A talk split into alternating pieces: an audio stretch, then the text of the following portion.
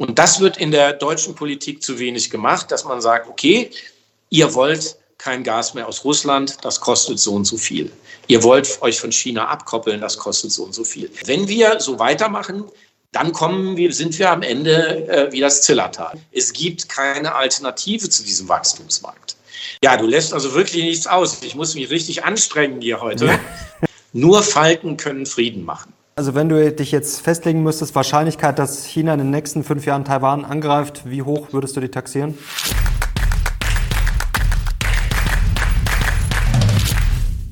Servus Leute und herzlich willkommen in einem brandneuen Video auf meinem Kanal. Mein Name ist Mario Lochner und ich bin heute zurück mit einem sehr spannenden Gast. Er lebt seit fast 30 Jahren in China, gilt als der China-Experte schlechthin in Deutschland und hat auch mehrere Bestseller geschrieben. Herzlich willkommen, Frank Sieren. Ja, freut mich. Frank, sehr schön, dass du auf meinem Kanal zu Gast bist und wir wollen heute natürlich über einiges sprechen. China hat viel Gesprächsstoff geliefert positiven, aber auch ja, sehr viel negativen in den letzten Monaten. Steigen wir gleich mal voll durch. Du hast nämlich vor kurzem einen sehr spannenden Slide auf LinkedIn geteilt. Kann ich nur empfehlen, dir auf LinkedIn zu folgen. Ich lese es einfach mal vor. Nur 15 Prozent der Weltbevölkerung mit 45 Prozent der Wirtschaftskraft haben Sanktionen gegen Russland verhängt. 84 Prozent der Weltbevölkerung mit 55 Prozent der Wirtschaftskraft halten nichts davon. Sind aus deiner Sicht also die Sanktionen vielleicht ein bisschen irrational? Ja, also Sanktionen funktionieren in der Tat eh sehr schlecht. Man hat das gesehen beim Iran, äh, den, der seit Jahren mit Sanktionen belegt ist und wo es dann doch nicht so weit gekommen ist, dass die Wirtschaft zusammengebrochen ist. In diesem Fall ist es noch ähm, ähm, ja, irrationaler kann man durchaus sagen, weil eben die Mehrheit, die absolute Mehrheit der Welt den Krieg zwar verurteilt, das hat man ja in der jüngsten UN-Resolution gesehen, aber eben nichts von Sanktionen hält. Und das führt natürlich dazu, wie im Fall von Indien, dass Indien seinen Anteil an russischem Öl im vergangenen Jahr von 2 auf 23 Prozent erhöht hat und äh, dadurch natürlich dem, äh, äh, äh, der russischen Wirtschaft hilft zu überleben. Jetzt kann man ähm, sagen, das ist zynisch von den Indern. Ähm, die Inder wiederum argumentieren auch moralisch, weil sie sagen, ähm, ähm, sie haben eine moralische Pflicht, ihre zahlreiche Bevölkerung, fast 1,4 Milliarden Menschen mit preiswerten Rohstoffen zu versorgen. Und diese moralische Pflicht wiegt für die Inder höher als die Pflicht der Ukraine beizustehen. Das ist etwas, was man nicht sofort von der Hand weisen kann. Und es ist etwas, was wir akzeptieren müssen. Der Westen mhm. hat G20 keine Mehrheit mehr. Das kann man bedauern, aber das ist so.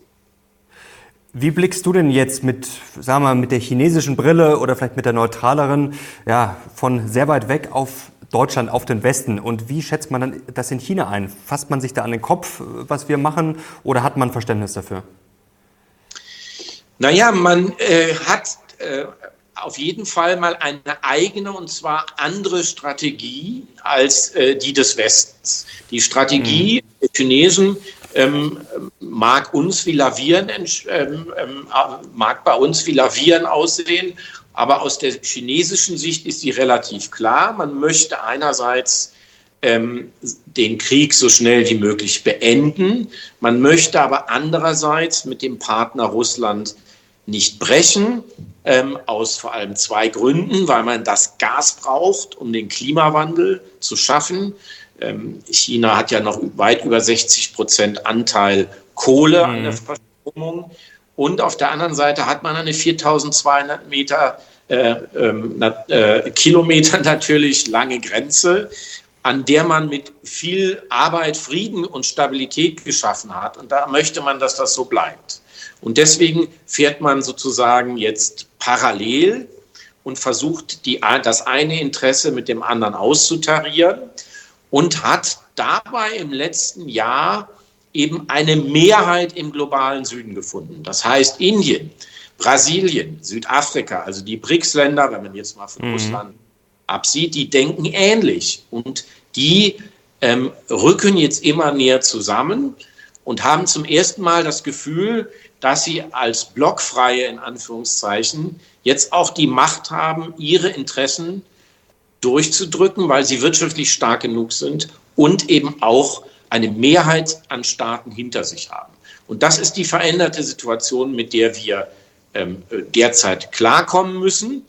Und ähm, ähm, diese veränderte Situation hat sich schon in einer Äußerung wiedergespiegelt von äh, des ukrainischen Präsidenten Zelensky, der gesagt hat, wenn es Friedensverhandlungen gibt, dann äh, macht er mit, wenn auf der einen Seite Joe Biden mit am Tisch sitzt und auf der anderen Seite der chinesische Präsident Xi Jinping. Da sieht man also schon, in welche Richtung sich das Ganze bewegt. Man weiß nicht, wie schnell. Man weiß aber, dass es jetzt noch unterschiedliche Forderungen gibt bei den, äh, äh, beim globalen Süden sozusagen und beim Westen. Westen herrscht die Position vor, Verhandlungen, Gespräche nur, wenn Putin sich zurückgezogen hat aus der Ukraine. Und beim globalen Süden herrscht die Position vor, dass man sagt, nein, jetzt einen Waffenstillstand, so wie alles ist, und dann soll man sich so schnell wie möglich zusammensetzen. Und jetzt wird es gespannt, welche, oder jetzt bin ich gespannt, welche der beiden Positionen ähm, sich dann durchsetzen wird. Lass uns gleich noch das äh, vertiefen, gerade die Rolle China, äh, Russland. Ich glaube, das ja, treibt bei uns viele um und das ist vielleicht für viele so ein bisschen, wenn man nicht so tief drin ist, schwer einzuschätzen. Ganz kurz der globale Süden, du hast es gerade schön beschrieben. Da entsteht gerade was. Jetzt mal mit der deutschen Brille. Ähm, Glaubst du, wir unterschätzen das momentan? Also wie würdest du als deutscher äh, Kanzler agieren? Denn bei uns sind schon sehr viele gefrustet, also nach dem Motto, ähm, wir richten uns eigentlich gerade selber zugrunde. Also reibt man sich da in China, Indien die Hände nach dem Motto, ah, Deutsch, die Deutschen quasi, der Platzhirsch macht so ein bisschen den Weg frei? Nein, man reibt sich nicht die Hände, aber man ist froh, dass man end, äh, endlich mitreden kann. Das ist ein gewaltiger mhm. Unterschied. Weniger Schadenfreude, zumindest ähm, in Bezug auf Europa nicht so sehr, ähm, als dass man sagt, jetzt sind wir im, im, im Spiel nach so langer Zeit. Man wurde in die äh, Freiheit entlassen aus der Kolonialzeit, aber wurde immer noch so behandelt und jetzt mhm. sozusagen geht was. Ähm, du hast gefragt, was soll ein deutscher Bundeskanzler machen? Nun, er ist ja in den letzten Wochen und Monaten zuerst nach China, dann nach Brasilien und dann nach Indien gereist. Und das ist wahrscheinlich im Moment das Beste, was man machen kann. Ähm, ähm, weil, und das hat ähm, äh, Herr Ischinger, ähm, unser bester Diplomat und der ehemalige Chef der Sicherheitskonferenz, vergangene Woche bei Malbrit Illner gesagt, es ist wahrscheinlich, dass eine Friedensmission ähm, nur mit diesen Ländern erfolgreich sein kann. Ähm, und er hat im Unterschied zu vielen anderen gesagt, dass die Friedensinitiative der Chinesen durchaus ein belastbares Papier ist. Er hat gesagt, er hätte sich mal hingesetzt und äh, ähm, da ein bisschen dran gearbeitet, einen Punkt gestrichen, zwei Punkte ergänzt und dann hätte er ein Papier gehabt, mit dem man arbeiten kann. Nun ist Herr Ischinger, Ischinger ein sehr nüchterner Mann, äh, ein sehr, sehr erfahrener Diplomat. Also wenn der das sagt in so einer Talkshow, da kann man zumindest davon ausgehen, dass da was in Bewegung kommt. Mhm. Jetzt hat Herr Scholz aber auch eine Warnung ausgesprochen, bleiben wir aber vielleicht doch kurz bei dem Thema. Ähm, und zwar China eindringlich davor gewarnt, Waffenlieferungen ja, an Russland oder Waffen an Russland zu liefern, was ja gerade auch so im Busch ist, diskutiert wird. Ähm, was ist denn da wirklich dran und ja, wie viel Sand ist da im Getriebe? Naja, der amerikanische Präsident hat ja schon gesagt, dass ihm keine derartigen Kenntnisse vorliegen. Mhm. Ähm, und äh, Frau Scholz und äh, äh, Frau Scholz sage ich schon, Herr Scholz und Frau von der Leyen, die haben sich ja am vergangenen Wochenende getroffen, ähm, die haben ja auch gesagt, äh, dass sie bisher keinerlei Erkenntnisse haben, aber das sehr wachsam ähm, beobachten. Also unter Umständen ist das ein bisschen ähm, wie diese Ballongeschichte, ähm, ähm, viel heiße Luft im wahrsten Sinne des Wortes, wo dann auch am Ende äh, US-Präsident Joe Biden gesagt hat, na ja, sie gehen jetzt doch davon aus, dass der Ballon äh, von einer asiatischen Kaltfront abgetrieben wurde und nicht absichtlich nach das amerikanische Festland erreichen sollte. Und im Übrigen hätten sie den Ballon schon seit dem Abflug in Hainan beobachtet. Also der Spionageballon wurde wiederum selber ausspioniert. Ähm, also da sieht man doch, ähm, dass es sozusagen so ein Austesten gibt im Moment. Äh, man man mhm. baut man baut neue Fronten auf, nimmt sie dann wieder zurück und es, es geht vielleicht darum, jetzt in die Stellung zu kommen, wo man dann in eine ähm, äh, in, die, in, die, in die Lage gerät, dass man dann vielleicht doch sich äh, zusammensetzen kann. Die Frage ist ja, die sich viele stellen, was will China? Was hat China vor? Die haben wir uns auch 2022 schon gestellt, kurz nach dem Kriegsausbruch. Jetzt sagt zum Beispiel Jakub Janda, China-Russland-Experte vom European Values Zentrum für Sicherheitspolitik. China profitiert in erheblichem Maße von Russlands Krieg, da es zu seinem Vorteil Handel mit Russland betreibt. Du hast auch Indien gerade das Beispiel beschrieben. Also es gibt ja auch durchaus Gewinner, wenn man es mal so äh, formulieren also ich glaube kann, nicht, will. Ja, ich teile diese Ansicht nicht, denn ähm, okay. China hatte sehr, sehr enge Beziehungen äh, zur Ukraine. Ähm, die Hälfte des importierten Getreides, importierten Getreides kommt aus der Ukraine. Sie haben sehr viele Rüstungsgüter aus der Ukraine bekommen, ähm, ihren ersten Flugzeugträger. Sie wollten im Herbst 21 noch ein Flugzeugmotorenwerk kaufen. Die ähm, Luftkissenboote kommen aus der Ukraine. Also für China überwiegen doch, das muss man ganz klar sagen, ähm, die Nachteile. Und ähm, äh, China hat ein Interesse, ähm, dass äh, der Krieg aufhört. Aber China hat weder ein Interesse daran, dass die USA gewinnen, das natürlich schon gar nicht, aber sie möchten mhm. auch, ähm, dass äh, äh, die Ukraine ein Teil Russlands äh, wird, weil dann nämlich Putin bestimmen kann, was sie bekommen und was sie nicht bekommen. Äh, ähm, insofern macht dieser Krieg China viel, viel größere Schwierigkeiten, bis hin zu der Tatsache, dass man jetzt ganz anders auf Taiwan blickt ähm, und äh, China in dieser Frage ähm, ganz anders im Blickfeld ist, als das noch vor zwei, drei Jahren der Fall mhm. war. Du hast gerade vom Lavieren gesprochen. Ich glaube, das haben viele das Gefühl vor, zurück. Es wird immer ein bisschen rumgerudert. Auf der einen Seite ja, prangert man den Krieg an und fordert dann Frieden. Auf der anderen Seite, der chinesische Außenminister hat wieder gesagt, man will die äh, oder wolle die Beziehungen zu Russland ausbauen. Also es ist irgendwie ständig ein bisschen widersprüchlich. Ähm, man kann es jetzt als äh, unkonkret, man kann es auch als geschickt wahrnehmen. Natürlich, das ist immer ein bisschen Ansichtssache. Ähm, was glaubst du, wie geht das aus? Denn man könnte jetzt mal sagen, wie du es beschrieben hast, China äh, ja, will keinen Krieg. Also wenn jetzt China mal ein Machtwort sprechen würde und vielleicht auch Indien, ähm, dann wird es doch wahrscheinlich relativ schnell zu Friedensverhandlungen kommen, oder? Oder dann würde doch der Druck auf Putin sehr, sehr groß werden. Ja, der, der Druck auf Putin ist die eine Seite. Und ähm, es besteht auch ein Konsens darüber, dass Putin erst verhandeln wird, wenn sein Generalstabschef kommt und sagt, es geht nicht mehr weiter. Wir wissen nicht, ob dieser Punkt erreicht ist. Ähm, da kann China sicherlich Druck machen, aber zu Friedensverhandlungen gehören zwei Seiten. Und ähm, aus Deutschland zum Beispiel hört man äh, eigentlich durchweg, dass die Zeit noch nicht reif sei. Ähm, vielleicht hat sich diese Einschätzung im Gespräch mit, äh, äh, von Olaf Scholz mit Joe Biden äh, kürzlich verändert. Das wissen wir nicht. Aber es gehören eben zwei Seiten dazu. Und das ist der entscheidende Punkt. Und deswegen ist es von außen sehr schwierig zu sagen, wann das passiert. Man kann nur beobachten, dass die Schwerkraft in diese Richtung neigt, weil ähm, äh, die Europäer und die Amerikaner nicht endlos Zeit haben. Wahrscheinlich hat sogar leider Putin mehr Zeit als die Europäer und die Amerikaner, weil der Widerstand, das sieht man ja ganz deutlich in, in Deutschland, aber auch in den USA, der Widerstand gegen den Krieg wird größer. Ähm, es werden immer mehr Fragen gestellt, was kostet das? Ähm, ähm, ist noch Geld für Bedürftige übrig, für die Ausbildung von Kindern, ähm, für die Älteren. Also da gehen jetzt die Diskussionen los. Und wenn man Umfragen an, sich Umfragen anschaut, dann sagt auch in Amerika, sagt die Mehrheit, es müsste eigentlich mehr diplomatische Initiativen geben. Das heißt, da wird der Druck größer. Nur wie schnell das geht, das ist sehr, sehr schwierig ähm, zu entscheiden. Und da müssen wir uns noch ein bisschen gedulden. Gedulden ist ein gutes Stichwort für die Covid-Politik. Da sind wir letztes Jahr fast äh, verzweifelt. Jetzt hat sich ja endlich in die richtige Richtung entwickelt. Ist die Normalität in China jetzt schon zurück oder ist das auch noch ein weiter Weg? Also die Normalität ist komplett zurück, ähm, mhm. inklusive Smog, äh, was ja immer ein schlechtes Zeichen, aber in diesem Fall ist es ein gutes Zeichen Nämlich es wird wieder in die Hände gespuckt äh, und die ersten Zahlen, die man jetzt hat, Industrieproduktion und so weiter und so fort, ähm, die sehen sehr gut aus. Ähm, auch Immobilien gehen, ziehen langsam wieder an, die Immobilienkäufe, der Konsum.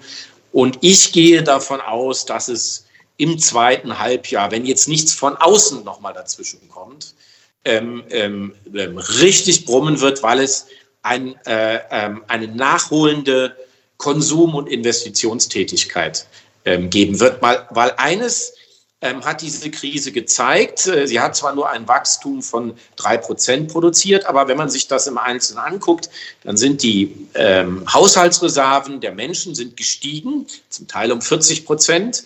Ähm, die Devisenreserven der Nation Chinas sind stabil geblieben. Die Inflation ist niedrig ähm, und es gab einen Rekordhandelsbilanzüberschuss. Das heißt, die Krise ist schlicht und einfach dadurch entstanden, dass man Investitionen, also staatliche Investitionen auf der einen Seite und private Investitionen aufgeschoben hat, weil die Situation so unsicher war. Jetzt ist die mhm. Unsicherheit. Und deswegen gehe ich davon aus, dass man deutlich über die 5% kommen wird. Das klingt jetzt erstmal gut und ich glaube, wir sind alle froh, dass dieser Lockdown-Wahnsinn erstmal vorbei ist. Auf der anderen Seite machen sich jetzt viele Sorgen. Du hast es gerade schön beschrieben, es hat sich viel aufgestaut, also es wird jetzt wieder konsumiert. Ja, viele sorgen sich um einen Inflationsschock. Auf der einen Seite, dass jetzt natürlich die Nachfrage äh, massiv steigt. Auf der anderen Seite gibt es auch Schlag, Schlagzeilen, dass China jetzt massiv äh, Gas aufkauft. Ja, die Rohstoffpreise könnten massiv nach oben getrieben werden. Also ist das ein Faktor, den man da auf dem Schirm hat? Also glaubst du auch, dass die Inflation ja auch nicht nur in China, sondern natürlich global auch jetzt richtig wieder gepusht werden könnte? Naja, das ist eine Gefahr. Ähm, äh, tatsächlich ist äh, ein Teil des Grundes, warum der letzte Winter so glimpflich verlaufen ist, ähm, die Tatsache, dass die Chinesen weniger importiert haben. Das mhm. wird sich jetzt ändern. Das muss man sehen, wie sich das dann auswirkt. Ähm, äh, das ist ja nicht der einzige Faktor. Da spielen die Saudis eine Rolle. Da spielt die Frage eine Rolle, wie viel verkaufen die, die Russen dann doch an andere Länder. Ähm, also das ist eine, eine sehr, ein sehr komplexes Thema.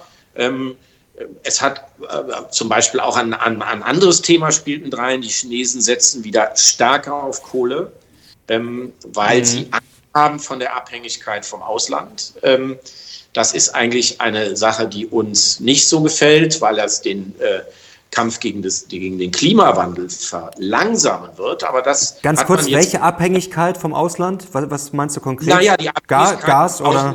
Gas und Öl. Äh, okay. Äh, Kohle hat man zu Hause. Mhm. Und auf Kohle äh, kann man sich verlassen, die hat man selber. Ähm, während man Gas und Öl importieren muss aus Russland, aus dem Mittleren Osten, also aus Saudi-Arabien, aus Iran und aus anderen Ländern. Und da man derzeit eine extrem labile ähm, globale Landschaft hat, ähm, ähm gehen die Chinesen da auf Nummer sicher. Das ist auch so ihre Art. Das sieht man auch an diesen gigantisch hohen Devisenreserven, die man eigentlich nicht bräuchte. Aber ähm, da wird jetzt gesagt, ja, Klimawandel hin oder her. Wenn wir dann ähm, keine Energie mehr haben, dann können wir auch den Klimawandel nicht mehr vorantreiben, weil mhm. wir nämlich Solarzellen mehr produzieren können und so weiter und so fort. Aber das ist, das zeigt eben schon, dass es einen kleinen Schock gegeben hat und dass man vorsichtiger ist. Und die, und die andere Vorsicht besteht darin, dass man sein Handelsgeschäft mit großer Intensität aus dem Westen weg in Richtung ASEP, also der größten Freihandelszone der Welt, verlagert. Das ist also China und seine Nachbarländer. Und äh, versucht im Grunde die Handelsabhängigkeit zu diversifizieren. Ähm, das ist auch ein ganz klarer Trend. Jetzt hast du es auch gerade schön beschrieben mit den Kohlekraftwerken. Bei uns gab es jetzt vor wenigen Tagen die Schlagzeilen, dass ja, China massiv ausbaut. Natürlich auch bei den Erneuerbaren, das kommt immer ein bisschen zu kurz. Also da baut China natürlich auch massiv aus. Aber wie schaut man da auf Deutschland oder du? Ähm, bei uns ja, machen sich viele gerade Sorgen um Stromengpässe, um Blackouts und Co. Äh, China scheint da rationaler zu agieren. Also man weiß natürlich, dass es auf der einen Seite jetzt nicht optimal ist, man macht es dann aber trotzdem. Und wir haben ungefähr zwei Prozent äh, beim weltweiten CO2-Ausstoß, China über 30. Also agieren wir da aus deiner Sicht auch etwas irrational? Naja, also, ähm, also die Energiewende ist, ähm, das kann man jetzt mal sagen, nicht sehr glücklich gelaufen. Es war im ersten Schritt ein Fehler, ähm, aus der Atomkraft auszusteigen, als fast das einzige Land. Selbst die Japaner sind wieder dabei. Mhm. Ähm, ähm, es gibt noch ein paar andere kleinere Länder, aber Franzosen, ähm, Amerikaner, Chinesen sowieso setzen auf diese Übergangsenergie und haben eben ganz kühl die Vor- und Nachteile abgewogen. und das zeigt sich jetzt, dass es eine gute Entscheidung war, erst auf etwas zu verzichten, wenn man was anderes wirklich die Alternative ausgebaut hat. Wir sind eben im Grunde aus der Atomkraft und aus der Kohle gleichzeitig ausgestiegen und jetzt auch aus dem Gas. Und das mhm. führt natürlich Situation, dass Unternehmen wie BASF ähm, äh, ja nicht aus Böswilligkeit, sondern aus schierer Sorge der Profitabilität überlegen müssen, ob sie nun mehr nach China gehen oder mehr in die USA gehen. Da hat es ja sogar einen Streit bei BASF gegeben, ähm, äh, was da sinnvoller ist. Ähm, aber ähm, eigentlich sollten unsere Unternehmen nicht vor diese Alternative gestellt werden, sondern die Energiekosten sollten so sein, dass äh, deutsche Unternehmen international wettbewerbsfähig sein können. Aber da hat eben damals die, ich sage mal, war die Ideologie stärker als die nüchterne Überlegung. Jetzt müssen wir die Quittung äh, oder die Rechnung äh, dafür bezahlen. Und ich würde sagen, die Situation äh, wird nicht einfacher werden. Und äh, ähm, dadurch, dass man jetzt das äh, Gas statt aus Russland, aus Katar bezieht, ähm, wird sozusagen äh, die moralische Dimension, wenn man die denn da haben möchte, ähm, auch nicht besser. Das heißt, wir haben uns in ein ziemliches Dilemma gefahren und es wird jetzt relativ schwierig, äh, da wieder rauszukommen. Und äh, ich hoffe nicht, dass wir am Ende äh, heimlich äh, ähm, äh, französischen Atomstrom kaufen werden, den dann nachts in Österreich auf den Berg pumpen und am anderen Tag als Ökostrom wieder runterlassen und äh, äh, damit unser Gewissen beruhigen. Ich hoffe, wir finden äh, da eine Lösung, die eben äh, einfach den wirtschaftlichen Realitäten entsprechen, die nun mal auf der Welt äh, herrschen und die dafür sorgen, dass wir unsere Wettbewerbsfähigkeit behalten. Denn das ist ein entscheidender Punkt. Wenn Deutschland, wenn Europa nicht mehr wettbewerbsfähig ist wirtschaftlich, dann sitzt es auch nicht mehr am Tisch,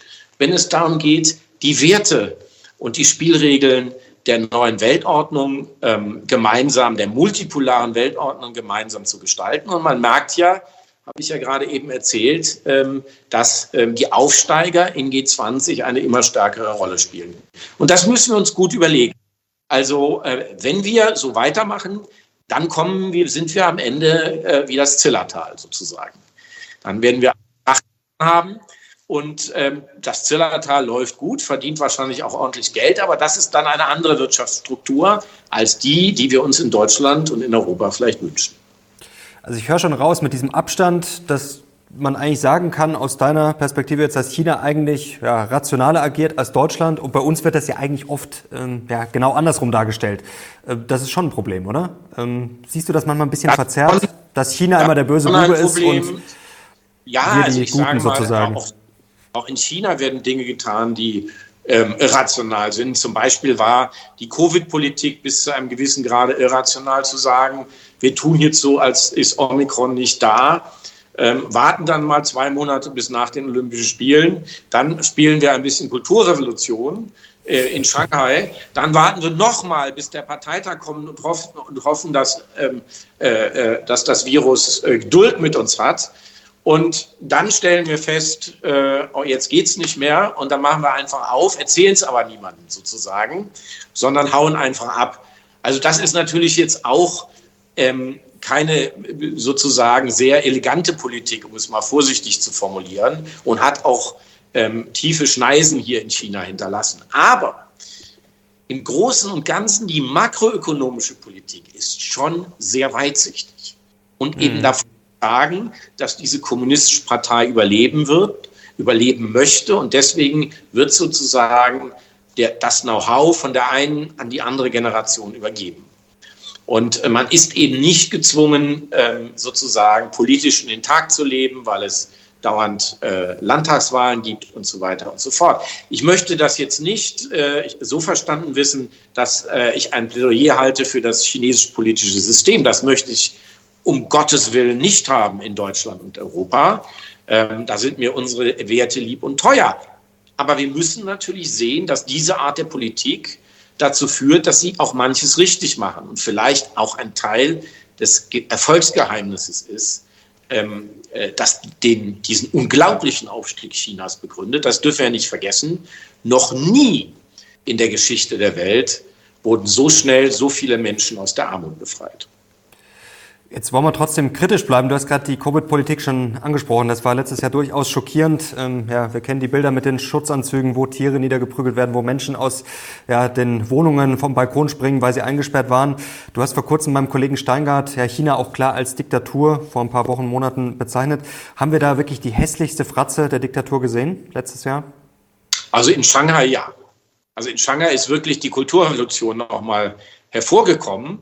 Ähm, nur, das ist nur eine Facette dieses Landes. Und ich glaube, was wir lernen müssen, ist eben, dass es einen, ein viel größeres Spektrum an Facetten gibt. Es gibt eben dann auch das Silicon Valley mit einem entsprechenden Lebensgefühl im Süden Chinas, in Shenzhen.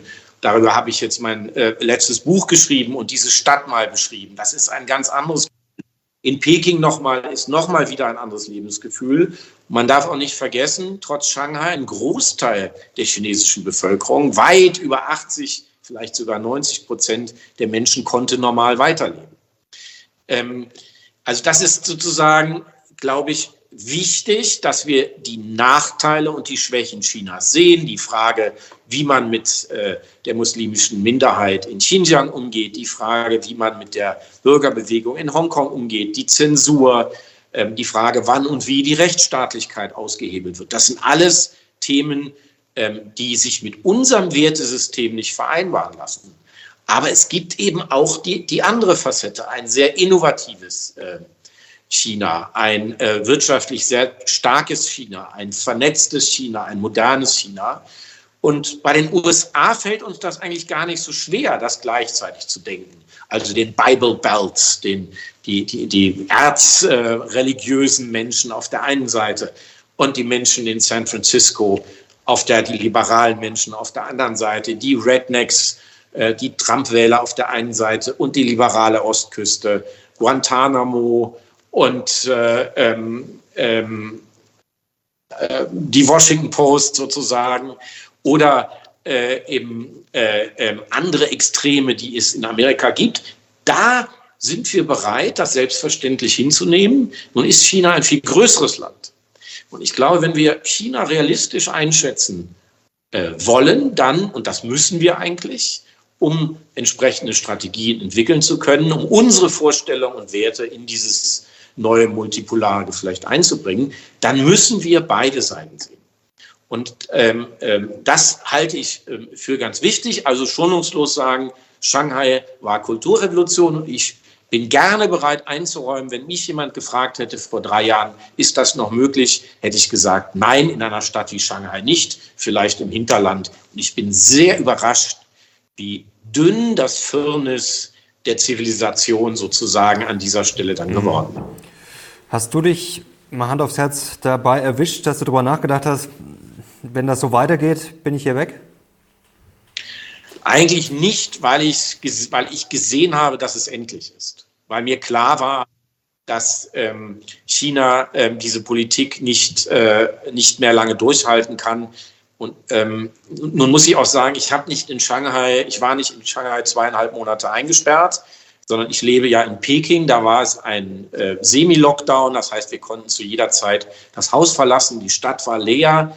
Ähm, wenn man sozusagen äh, das Clubbing und die Restaurants sich mal weggedacht hat, war das eigentlich eine sehr schöne Zeit mit wenig Autos, viel Natur, alles hat draußen stattgefunden.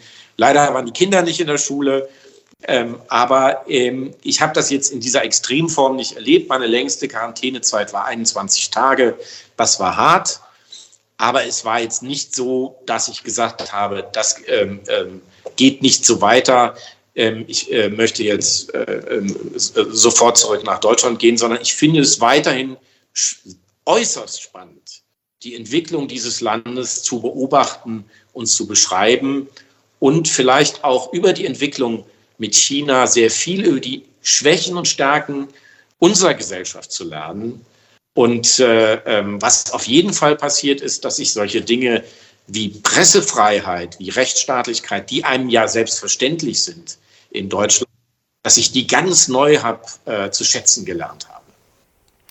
Und wir schätzen deine Einblicke, Frank. Wenn ihr Frank wieder sehen wollt und wenn euch das gefällt, gerne Daumen nach oben. Jetzt wollen wir mal ganz kurz zur Wirtschaft kommen. Ähm, denn das klang vorher sehr positiv. Du hast gemeint, es brummt und äh, Handelsbilanzüberschuss und Co. Aber letztes Jahr gab es ja schon viele Horrorschlagzeilen. Also gut, die Aktienmärkte sowieso nicht so gut gelaufen, haben sich jetzt natürlich auch schon etwas erholt. Der Immobiliensektor, da gab es ja bei uns wirklich Horrorschlagzeilen von Downgrades. Dann, dass das so am Boden unten wäre, dass die äh, Real Estate Developers schon äh, Weizen und Knoblauch und äh, Wassermelonen akzeptiert hätten als Anzahlungen. Also da ging es doch schon drunter und drüber letztes Jahr, oder?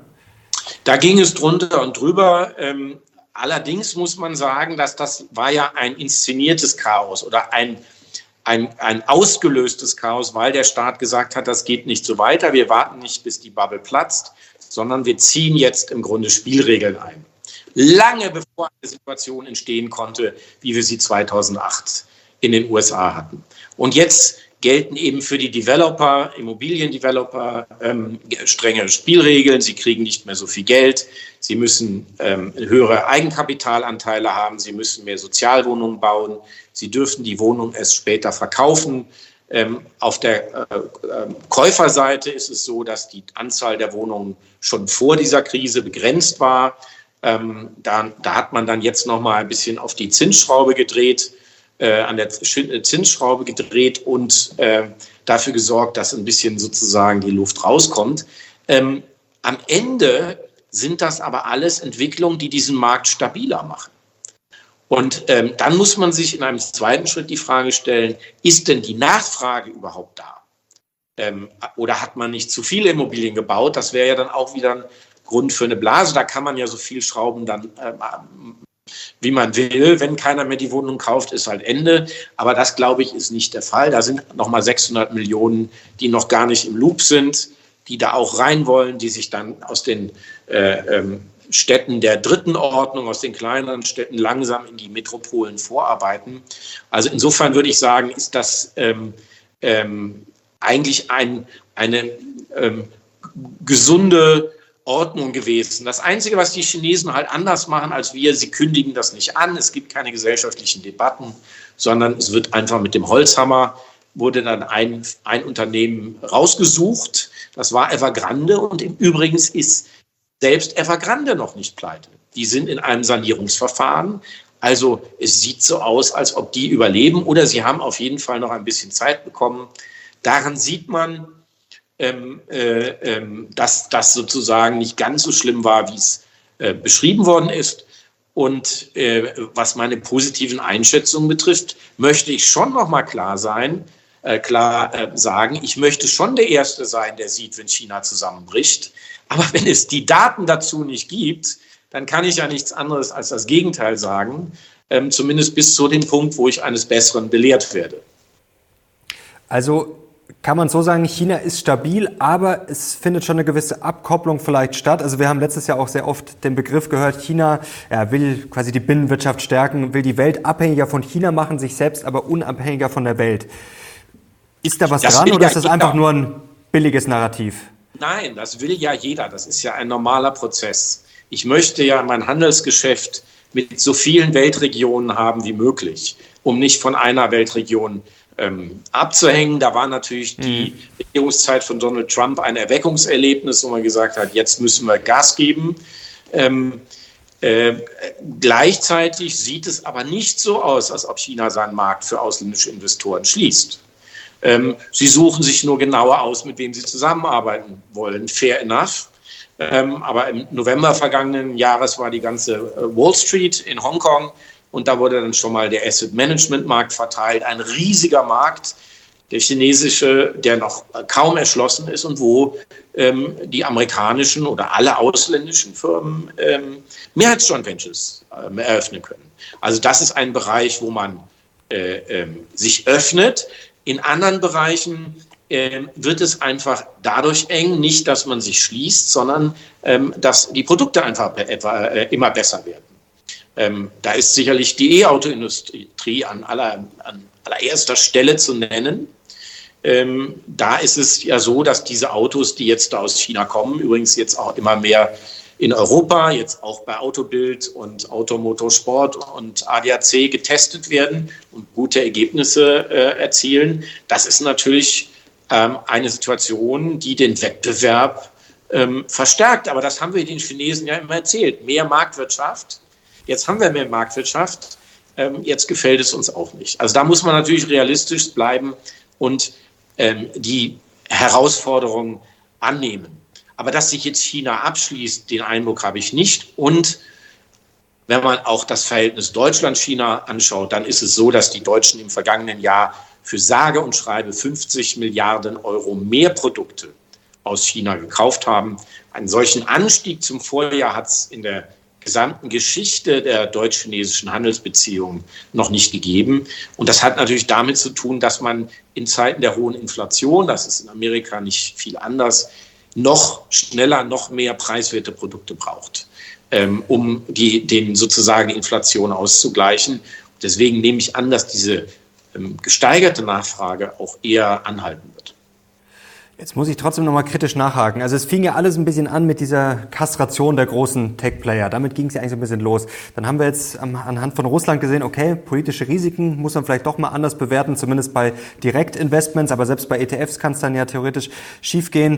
Ähm, Stellantis und Co. haben sich zum Beispiel zurückgezogen. Auch in Deutschland hört man von ja, Verbänden, ja, man sollte sich vielleicht schon mal nach Alternativen äh, umsehen. Mark Möbius hat vor kurzem gesagt, äh, bekannter äh, Manager, ähm, er bekommt, bekomme sein Geld nicht aus China raus. Ich kann ihn jetzt nur zitieren, ich habe es jetzt natürlich nicht selber überprüft.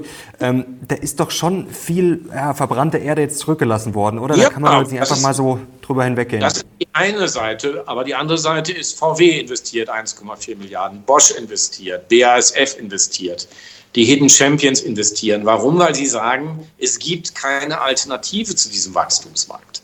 Natürlich muss man vorsichtiger sein, natürlich muss man diversifizieren und man ist zu Recht auch nach dem Krieg vorsichtiger, was Abhängigkeiten betrifft, obwohl ich jetzt mal nicht unterstellen würde, dass ähm, äh, äh, es eine große Gefahr gibt, dass das ähnlich in Taiwan passiert.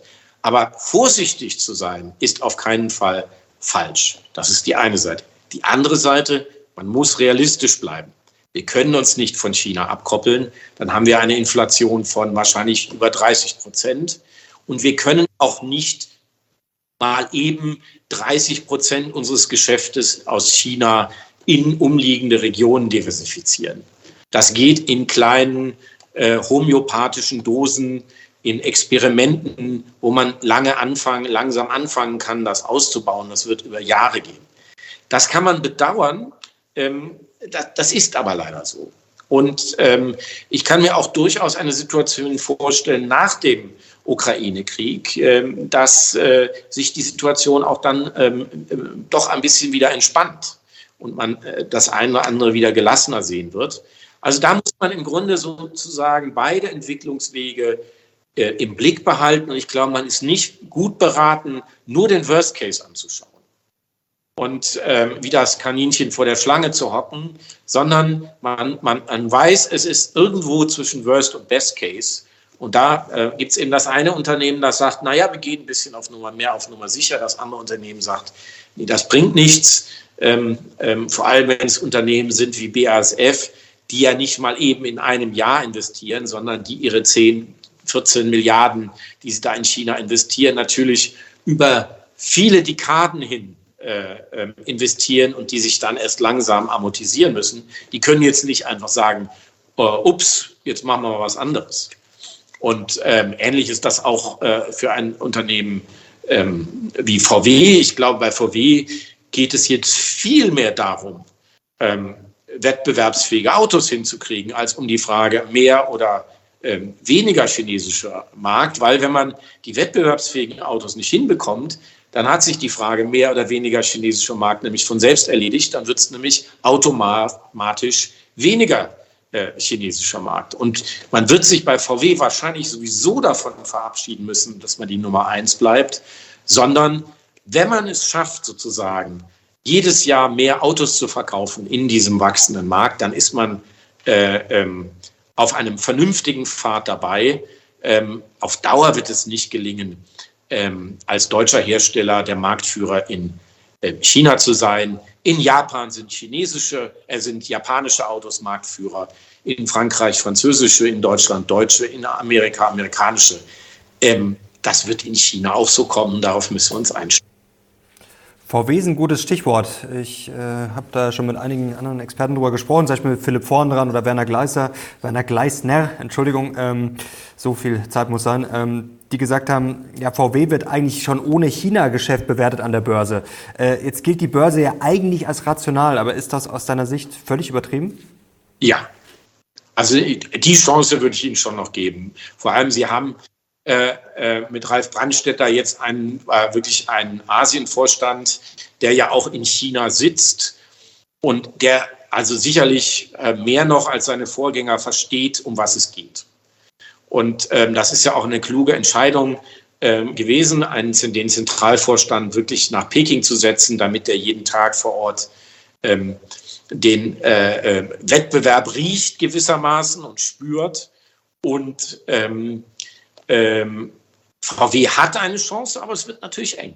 Die, müssen, die müssen sich jetzt richtig anstrengen. Die können jetzt keine Zeit mehr verlieren. Aber zu sagen, es ist schon zu spät, das finde ich, ähm, das ist ein bisschen früh und das ist auch ungeschickt. Weil ähm, äh, äh, selbst wenn ich keine Chance hätte, würde ich es probieren. Who knows, was, passi was, passiert und plötzlich ist man in einer Situation, dass man dann doch nochmal in die, in die Vorderhand kommt. Gut, jetzt kann man es natürlich so sehen, dass VW verdrängt wird von der chinesischen Konkurrenz oder dass es eben politisch Schwierigkeiten gibt. Ähm, jetzt wissen wir aber, du hast es schon angesprochen, im Endeffekt sind wir ja so abhängig von China, dass, äh, also ohne China, äh, es wurde bei uns ja auch schon mal über Sanktionen, was heißt diskutiert, ist jetzt übertrieben, aber es äh, ja, war auch schon mal im Raum. Ja. Aber das weiß man in China ja auch, dass, ich sage jetzt mal, ohne China würde bei uns wahrscheinlich alles zusammenbrechen, oder? Also das weiß man ja ganz genau. Das ist ja also es wäre zumindest unmöglich. Inflation, es wäre eine hohe Arbeitslosigkeit. Ähm, Deutschland wäre vielleicht überlebensfähig, aber eben auf einem viel niedrigeren Niveau. Wir dürfen hier nicht vergessen, es geht um 300 Milliarden ähm, Euro Handel und, und das vergessen wir immer leicht, wenn wir die Abhängigkeit berechnen, um geschätzte mindestens 350 Milliarden von Produkten, die von deutschen Firmen in China für den chinesischen Markt hergestellt werden, die aber dann mhm natürlich schon bei den Joint Ventures in den Bilanzen auftauchen. Ähm, also das heißt, da reden wir über eine Summe mindest, mindestens zwischen 6 und äh, 700 Milliarden. Und das ist schon auch für die deutsche Volkswirtschaft ein, äh, eine ziemlich große Summe. Wollen wir abschließend noch kurz ja, zum Kampf um die Weltherrschaft sozusagen kommen? Ja, der Konflikt USA äh, gegen China und auch noch kurz zu Taiwan. Ähm, Herr Xi hat schon wieder einen rausgehauen vor kurzem. Er hat gesagt, der Westen verfolge die Unterdrückung seines Landes. Wenn die Vereinigten Staaten ihre Politik gegenüber Peking nicht endeten, werde es zu einer Konfrontation kommen. Also das ist vielleicht das übliche Säbelrasseln, aber ähm, wie sieht's denn jetzt aus ähm, aus deiner Sicht? Jetzt haben wir das ja schon seit Jahren. Es ist ja eigentlich klar, dass die zwei ja, die großen Player sind. Wie ernst sieht es gerade wirklich aus und vor allem, wen siehst du vorne? Also ich äh, habe jetzt gerade die Rede gelesen des Premierministers, der ja einmal im Jahr eine Regierungserklärung macht zur Sitzung des äh, Parlaments. Und da haben sie eigentlich Formulierungen benutzt, die den Druck rausnehmen. Und zwar in einem durchaus, durchaus signifikanten Unterschied zu den Jahren davor, ähm, ähm, wo sie also betont haben, ähm, äh, dass sie mit allen Mitteln sozusagen ähm, äh, dafür sich einsetzen werden, dass äh, Taiwan bei China bleibt. Jetzt haben sie eher betont, äh, diese Blutsverwandtschaft betont. Und ähm, ähm, dahinter verbirgt sich im Chinesischen eigentlich der Gedanke, ein Chinese kämpft nicht gegen einen Chinesen. Das heißt, man muss das mit sehr vorsichtig, man muss das sehr vorsichtig ähm, äh, betrachten, aber man kann es auch nicht abtun. Ähm, das ist doch eine qualitative Veränderung. Und ich glaube, auch hier müssen wir uns nicht nur, sollten wir uns nicht nur mit der Frage beschäftigen, was ist der Worst Case, ähm, sondern äh, vielleicht auch, was könnte denn der Best Case sein? Also eine Situation, in der sich Taiwan und Peking ähm, einigen auf einen Modus vivendi und was dafür spricht, äh, dass sie sich einigen könnten, ganz vorsichtig formuliert, ist die Tatsache, Taiwan irgendwann das Monopol für die, äh, für die Chipproduktion, die besten Chips der Welt, verlieren wird. Weil in einigen Jahren, drei, vier, fünf Jahren, ähm, äh, die Chinesen das auch können. Und damit wird sozusagen Taiwan sehr viel weniger wichtig für die chinesische Wirtschaft und hat äh, sehr viel weniger Verhandlungsmasse. Und äh, das wird in Taiwan durchaus gesehen und es könnte sein, dass man versucht, vorher ähm, noch einen Deal zu machen. Ähm, das ist zumindest eine Variante, mit der man auch rechnen muss. Die andere Variante erscheint mir beim näheren Hinschauen relativ unwahrscheinlich, auch wieder aus dem Grund der Chips. Weil wenn es einen Krieg um Taiwan geben würde, dann wird der ja ähnlich aussehen wie der Angriffskrieg äh, von Putin auf die Ukraine. Das heißt, es wird ein großer Teil der Infrastruktur zerstört. Das würde am Ende bedeuten, dass die Weltwirtschaft keine Chips mehr hätte. Das wollen aber weder die Amerikaner noch die Europäer noch die Chinesen. Und insofern ist es relativ unwahrscheinlich, ähm, dass das passieren wird. Mal abgesehen davon, dass die Amerikaner, die amerikanische Bevölkerung keine Lust mehr hat auf diese großen Invasionen. Und mal abgesehen davon, dass es der chinesischen Wirtschaft geht, ja viel besser geht, das habe ich ja versucht zu beschreiben, als es auf den ersten Blick aussieht. Wir also keine chinesische Führung haben, die mit dem Rücken zur Wand steht, sondern eine chinesische Führung mit einem Land, das 18 Prozent Anteil an der Weltwirtschaft hat, während eben Wladimir Putin abgehängt war mit seinen nicht mal drei Prozent und einer Wirtschaft oder eine, einem Land, das irgendwo im 20. Jahrhundert stehen geblieben ist und am Ende hauptsächlich aus Bodenschätzen und einer Armee besteht. Das ist schon ein gewaltiger Unterschied. Aber gibt es einen Faktor, den viele vielleicht noch nicht so oft im Zettel haben, und zwar die Demografie. Jetzt haben wir China immer natürlich als ja, massiv wachsendes ja, Wirtschaftsmonster im Kopf aus den letzten Jahren. 2016 eine Milliarde auf 150 Pensionäre. Jetzt gibt es Schätzungen, in 25 Jahren sollen es 800 Millionen Arbeitsfähige und 400 Millionen Pensionäre sein. Also muss China nicht in den nächsten 10 bis 20 Jahren extrem aggressiv vorgehen, um seine Ziele zu erreichen, weil man sonst irgendwann ja, einfach ein massives Problem hat? Ja, du lässt also wirklich nichts aus. Ich muss mich richtig anstrengen hier heute. Ja. Das ist natürlich ein ganz wichtiges Thema.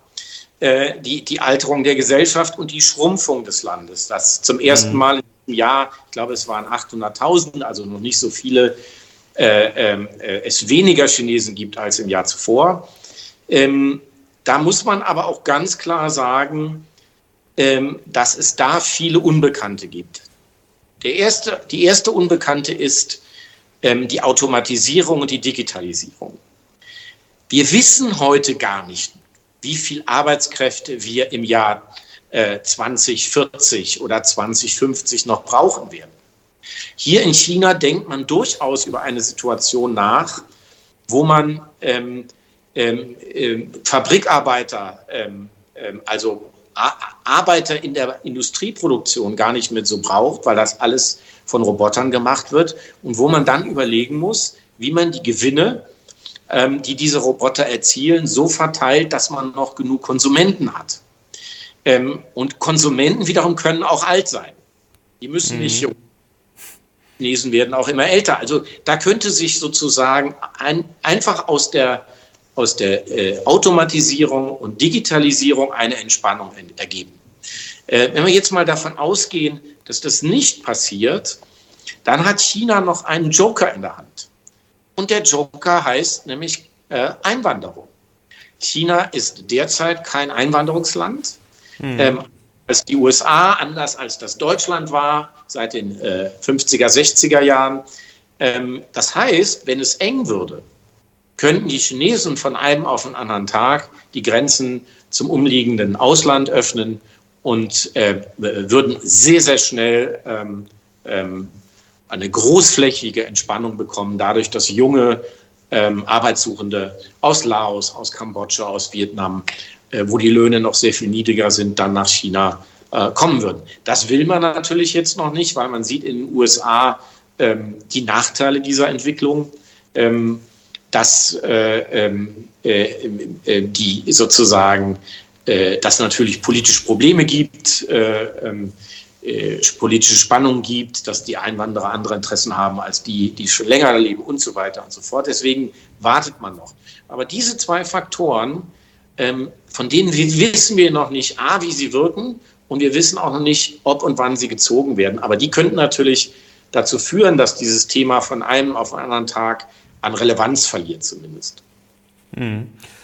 Um das Thema abzuschließen, Taiwan, also wenn du dich jetzt festlegen müsstest, Wahrscheinlichkeit, dass China in den nächsten fünf Jahren Taiwan angreift, wie hoch würdest du die taxieren? In den nächsten fünf Jahren?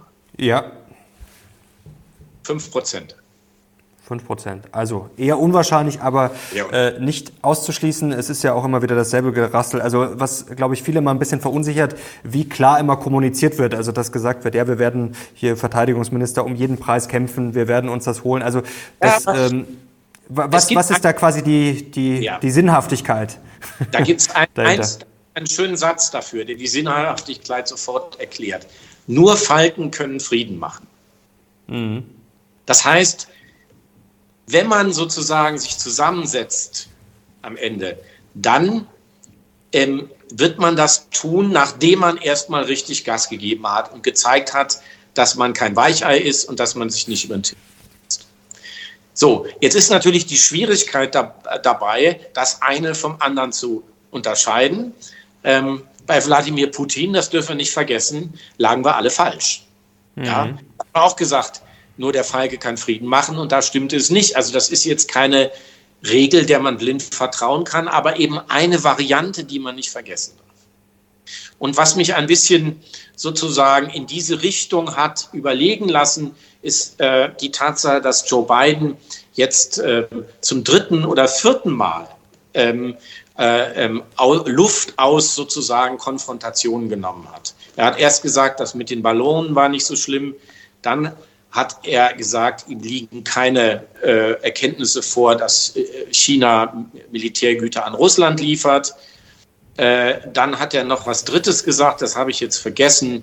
Ähm, äh, muss mal kurz überlegen. Auf jeden Fall hat er an mehreren Stellen ähm, das dann nochmal sozusagen äh, relativiert.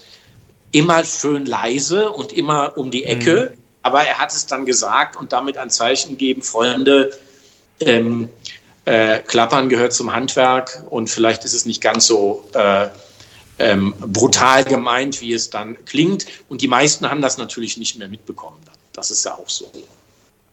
Frank, jetzt hätte ich noch eine abschließende Frage. Ich glaube, das wäre auch ein Thema mal für ein ja, weiteres Video. Du hast ja auch gesagt, dass du dieses Jahr nach Deutschland kommst. Das wäre natürlich mal genial hier im Studio. Also wenn ihr das sehen wollt und auch mal mehr zu Indien oder vielleicht auch zu Afrika und Co., dann gerne Daumen hoch und schreibt es gerne mal in die Kommentare. Kurz deine Einschätzung abschließend zu Indien. Ähm, da sehen viele sehr viel Potenzial. Jetzt hatten wir natürlich im letzten Jahr, als China so ein bisschen durchhing, ähm, natürlich auch diesen ja, Indien-Play sozusagen, dass viele gesagt haben, okay, das ist jetzt vielleicht die Ausweichvariante. Verpufft das wieder, wenn China jetzt richtig Gas gibt oder siehst du in Indien schon auch sehr großes Potenzial? Ja, Potenzial auf jeden Fall. Die Frage ist, wie sie es umsetzen. Genau, das also, ist die Frage, ja.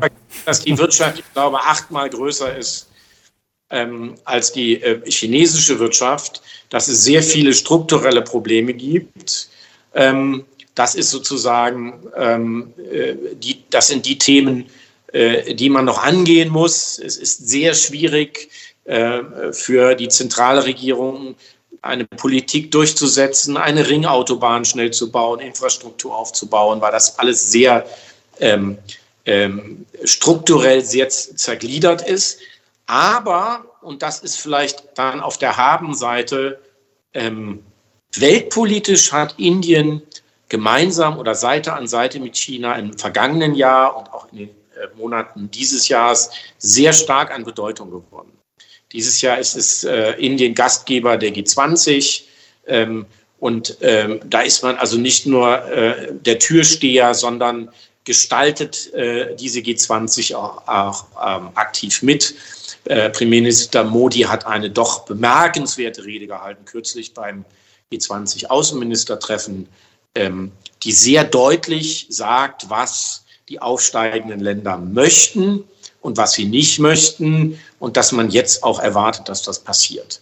Das wird natürlich dazu führen, diese Verlagerung der Schwerkraft, die ich vorhin schon beschrieben habe, dass ähm, man ähm, doch die ein oder andere Entwicklung zum eigenen Vorteil drehen kann.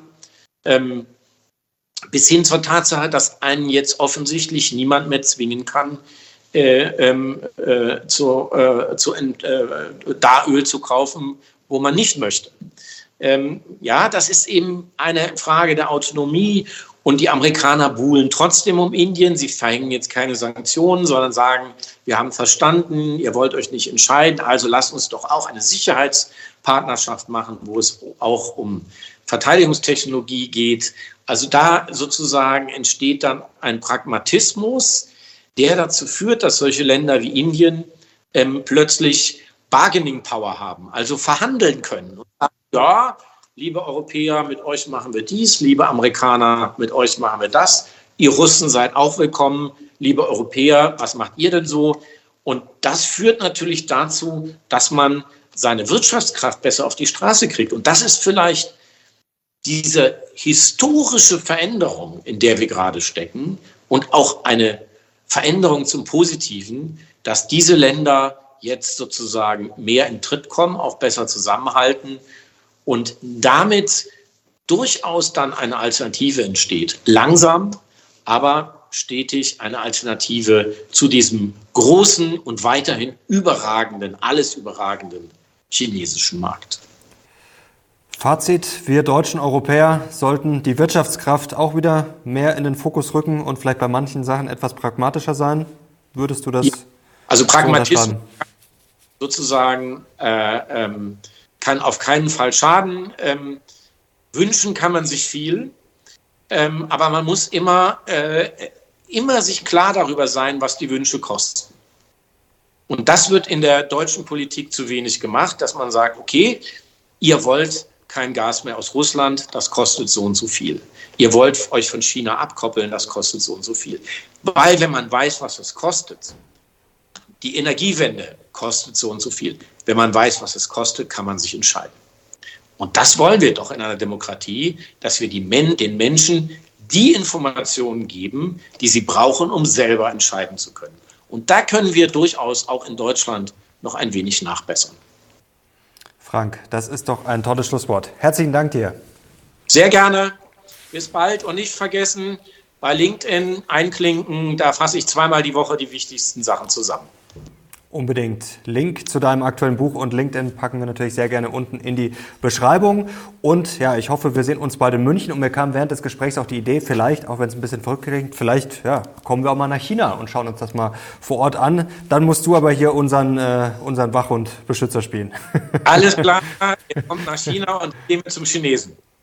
Super, Frank. Herzlichen Dank dir. Danke euch Bis fürs dann, Zuschauen. Ne? Wir sind jetzt raus. Bis zum nächsten Mal. Ciao. Bis dann. Ne? Ciao.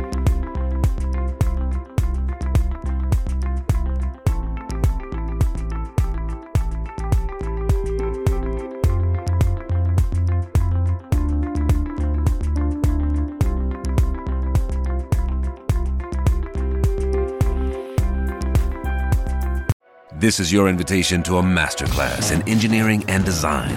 Your ticket to go from zero to 60 with the Lexus Performance Line. A feeling this dynamic is invite only. Fortunately, you're invited.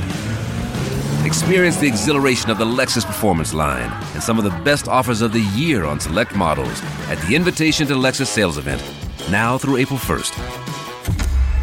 Experience amazing at your Lexus dealer.